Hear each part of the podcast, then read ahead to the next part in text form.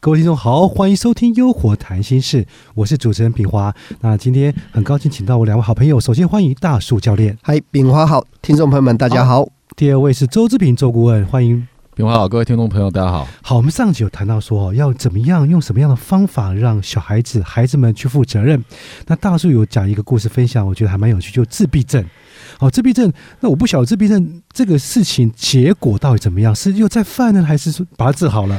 呃，没有到治好，因为毕竟我们不是医生。那我相信，确实这个世界上一定有自闭症这样的一个症状，因为我们也看过网络上，呃，自闭症的孩子通常还有另外一种天分，因为他们对事物的敏感度比较高，可能有音乐天分，也可能有数学天分。可是我讲的那个案例是，事实上他是根本没有自闭症的，他只是已经掌握到了一个规律，就是我妈在，嗯，我就是呃叫做天王老子孙猴子。就是齐齐天大圣，我可以大闹天宫，因为我妈就是我的一切，我就是创造了一个环境，就是当他妈不在的时候，他自己就学会了啊，我还是需要沟通的，我还是肚子饿，还是要说我肚子饿，否则不会有饭吃。所以其实我没有特别做什么，我只是测试了一下，这孩子确实没有沟通问题，也不是自闭。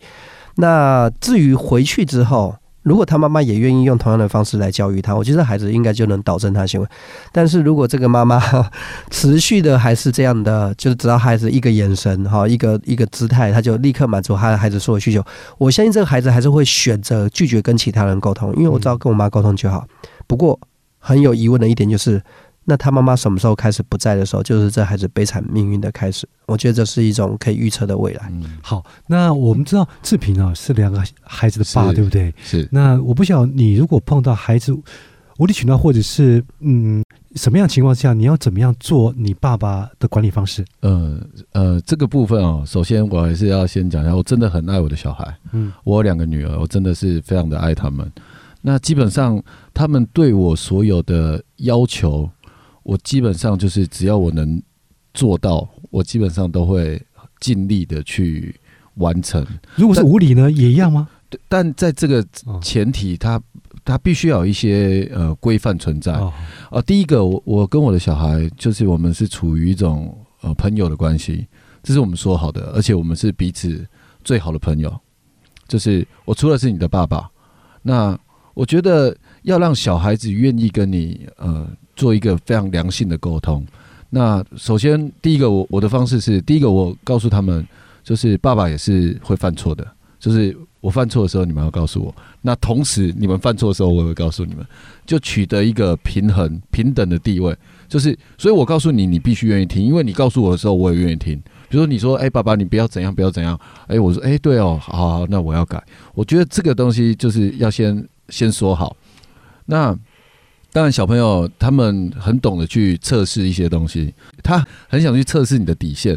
就比如说，我到底要触碰到你多底线之后，你才会生气，才会揍他。反正他们会去测试，然后测试到哦，原来到这里，然后他们就很清楚了。可是我为了杜绝这样的一个状况，其实我跟他们都是有做一个非常好的沟通了。就是我跟我的小朋友讲说。因为小朋友现在已经小学五年级了，基本上所有的沟通都是没有问题的，都非常清楚，而且他们非常的懂事。所以，像我跟他们讲，就是说，呃，如果你不希望我，呃，就是一直管着你，你什么该做，什么不该做，几点要干嘛，几点要干嘛，我说只有一个，我说你们希不希望我管你？嗯，我觉得人都是崇尚自由的，他们说不希望啊，就想要想要自己干嘛就干嘛。我说那很好，我说所以你必须要有自己的规划。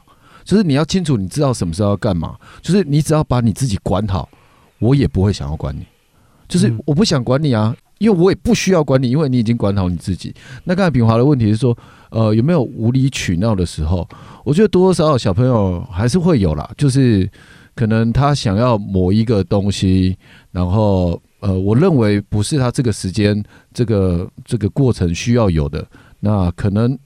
呃，我会视情况啦，有时候当然还是会破例的去满足他们，呃，当时的一时的这个小小的欲望，可是有时候还是会说明给他听。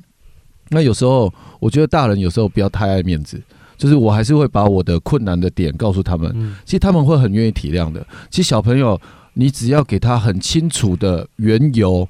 其实他是愿意去遵守的。但是很多的父母，我觉得他们是不愿意去告诉小孩子原因，就是我告诉你这样做就是这样做，你只能这样，你就是听就对了，你不要废话。可是我觉得你愿意告诉他原因，他是愿意遵守的。我觉得这是我跟我小朋友之间的一些互动跟规则跟模式。哦，这样不错。然后我有一个类似的经验，然后难怪我说跟周顾问为什么感情这么好啊？我们 我们其实教育的理念很多接近，因为我之前有辅导过一个孩子，他就是考试属于吊车尾的啊，到处挤名的。我也是用同样的逻辑跟他讲啊，我说，哎，我说我管着你呢，你会很辛苦，因为我会盯着你写作业，盯着你交作业，盯着你做每一件事。我说你累，我也累。我说你要不你管好你自己，你只要按时交作业，不要让老师给我打电话。然后你每一个考试的时候都能自己跟自己比，不用跟别人比，就你你是进步了就行。那这样我就完全不管你，因为你管好你自己了。但是如果说你呢没有进步，老师还打电话给我，那你就是在逼我管你。那你就记住，我是非常不想管你的，我我一点都不想管你，我就很我很希望你自由。但是如果你你让这个事情发生，就是你你就是在要求我管你，这个时候我就必须来管你。而你那时候如果不舒服，你记住一定不是我找你麻烦，是你自己创造出来的。所以也跟周棍刚才那个几乎是一样的版本跟这个思维逻辑。然后你知道这孩子多多么的自己管好自己，就是他之后再也没有说呃需要有人来盯他，他的呃成绩从吊车尾就倒数呃后三名。然后再经过一年多，每次的考试进进步几名几名，到了第二年的学习中的时候，他就已经是班级的前二十名左右。所以我就觉得，真的就是这样。当他学会为自己的行为负责任的时候，我们其实是轻松的。可是我觉得，多数的家长会想盯着孩子。我经常讲哦，你跟孩子去斗智斗勇哈，你玩不过孩子。为什么？因为你一旦去上厕所，他就开始玩；你一旦去接电话，他就开始玩；你一旦去煮饭，他就开始玩。等到你出现的时候，他又立刻装一副很认真的样子。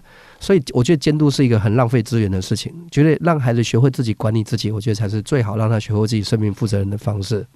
哦，所以真的，呃，如果呃，我有一个问题比较好奇，说怎么样跟孩子成为朋友？这个很多的家长好像很难做得到，对不对？嗯，重点就是。